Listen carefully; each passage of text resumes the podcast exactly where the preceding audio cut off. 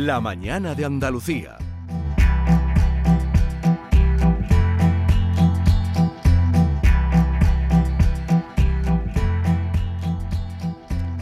Voy a leerles un soneto que dice, este letrado de morena tez que responde al oír Calatayud, asomado en la sala es un alud porque es un serio y respetado juez. A cuantos tienen el sentido pez por causa de azarosa juventud, los viene a devolver a la virtud para que no delincan otra vez. Didáctica y justicia son su afán, aun teniendo del mango la sartén, si a los que ajenos de la ley están, les manda hacer trabajos que también mejores consejeros lo serán, obrando sus sentencias mucho y bien. ¿Y quién es ese señor? Salvador, que es médico, granaíno, afincado en Galicia y por supuesto, como nosotros, gran fan del señor Calatayud. Eh, señor Emilio Calatayud, buenos días. Hola, buenos días. Ya usted está inmortalizado. Ya ves lo que son las cosas con lo que yo sigo. yo nunca me, me imaginé esto del juez Calatayud, de verdad. ¿No? Yo nunca me lo imaginé. Eh, y po- en fin, pues, pues es así, porque lo conoce todo el mundo. Y este soneto, eh, hace tiempo que, no sé, a mí me ha llegado, eh, ayer me lo mandaron, digo, mañana se lo leo yo a mis oyentes Sí, que... no, yo me enteré, yo me enteré el otro día. Ese es el, el hermano, que no lo sabía además, ese es un médico que se fue a, a Galicia Sí, y vive allí y con su mujer. sí. Que es registradora de la propiedad, yo no lo conozco. Yo conozco a la hermana, pero él no sabía quién era yo. O sea, él sabía quién era el juez Calatayud, pero no sabía que yo estoy, que mi mujer es, la- es una íntima amiga de su hermana. Ah, ajá. Fíjate las cosas de la vida. Y, y- y le ha gustado, está muy bien, está muy bien No, apañado hombre, esto, Me ¿eh? emocionado, me emocionó, porque después hablé con él, le di las gracias y, en fin, eh, ya lo conoceré personalmente cuando vuelva. Pero ya te digo, yo soy el primer sorprendido. Si yo no he inventado nada. Este letrado de he Moreno Tez. hecho- ¿Qué ha hecho usted? A ver, ¿qué ha lo hecho que he usted? hecho, yo he hecho aplicar la, la ley y la justicia como yo veo. Mm. Y ya está, con sentido común, si no hay que... eh, más. El sentido ¿Qué común. pasa? Pues que mira, y luego hablé, ¿sabes? Lo que pasa es que hablé. Y cuando hablas, pues tienes que hablar con unos y con otros. Entonces ya los periodistas lanzaron ahí una bola, una bola, una bola, y luego con las conferencias que he dado a los padres y a los niños, cuelgan vídeos y cosas de esas, y aquí estoy. Fíjate. Bueno, eh, vamos a comentar. Hoy es nuestra última sesión, aunque yo lo- algún día lo llamaré en julio, porque ya para despedirnos, pero eh, hoy es nuestra última. Yo, muy- yo, muy, yo muy agradecido, Jesús, yo muy agradecido de colaborar con vosotros y, y encantado y ha sido un verdadero placer. Por lo menos nos hemos reído un rato este curso, ¿no? ¿Y cuándo se va usted de vacaciones? Yo las parto, pues yo hago del 1 al 15 de julio y del 1 al 15 de agosto. Y, y- Yo y- la, la segunda quincena de julio estoy aquí y ya la segunda de, Sí. de agosto ya continúo. Porque y- los chorizos no descansan. pero ya ni mucho menos. Pero el, eh, ¿se- ¿suele usted hacer eh, viaje o retiro espiritual, descanso? No, que retiro espiritual. Jesús, no te me vengas ahora.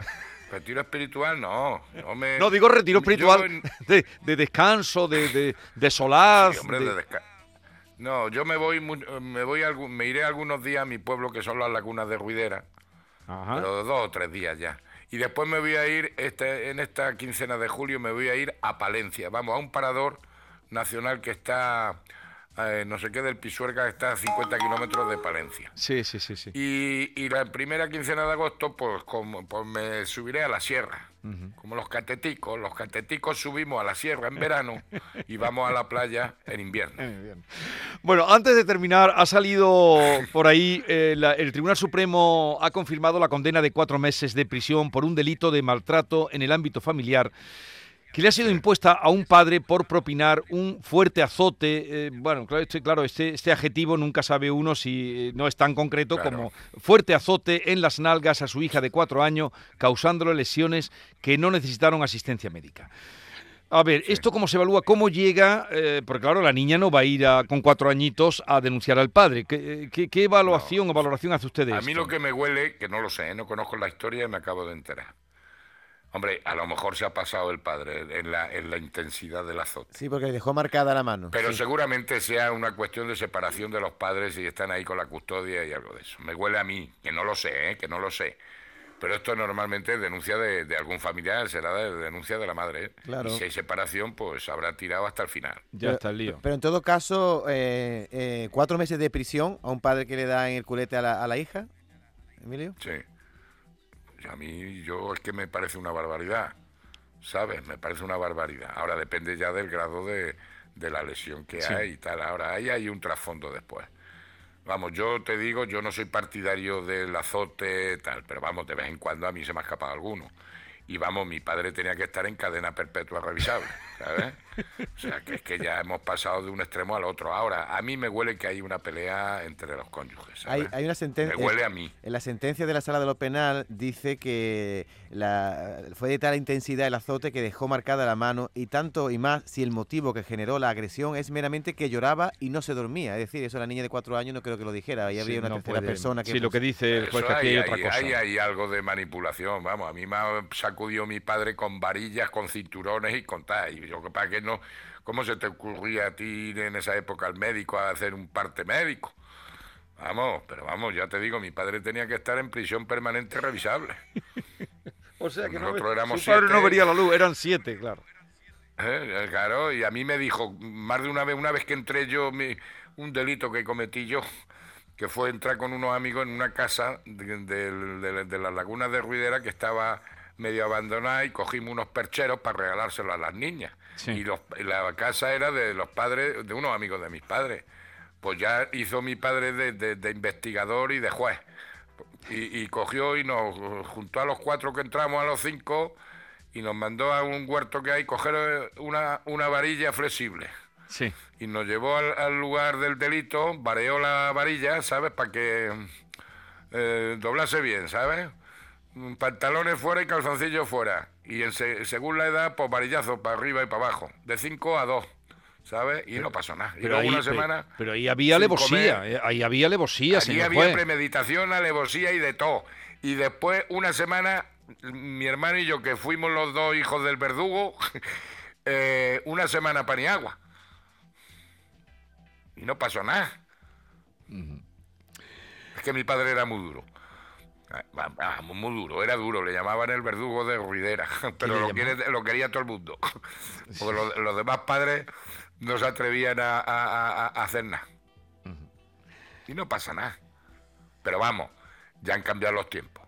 Pero ahí ah, me huele a mí a que hay algo de trasfondo entre pareja de, de del matrimonio. Emilio, como somos tan fan de su blog, eh, eh, yo lo leo toda la semana, Sí. advierte usted... que- Muchas gracias. Hombre, claro, somos seguidores. Eh, advierte usted que están aumentando las agresiones sexuales cometidas por jóvenes y, y además Sí. achaca usted a la sociedad que es la que empuja a los chavales a fornicar Sí. ¿no? y, a, y a olvidarse de- del amor. Sí. Y leo eh, en la prensa también un reportaje que dice que los adolescentes utilizan sus imágenes sexuales como moneda de cambio o como prueba de amor.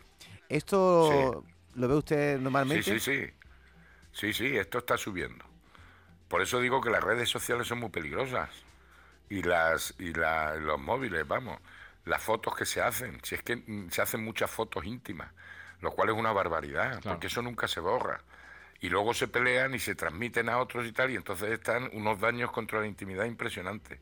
Mira, están subiendo de forma bestial las agresiones sexuales, los derechos contra el honor, la intimidad y demás, y las lesiones a los padres. Las lesiones de los padres Y también. también Sí. mucho chaval tocado mentalmente, ¿eh? por drogas o por problemas de salud mental. Tenemos muchos chavales, niños y niñas tarados, que los tenemos que meter en centros terapéuticos. Y además con mm, activando protocolos de suicidio. Eso está disparándose. Sí, de- del suicidio se, se ha hablado, vamos, el otro día me- con un eh, profesional de, de- Sí. de bombero, ¿no?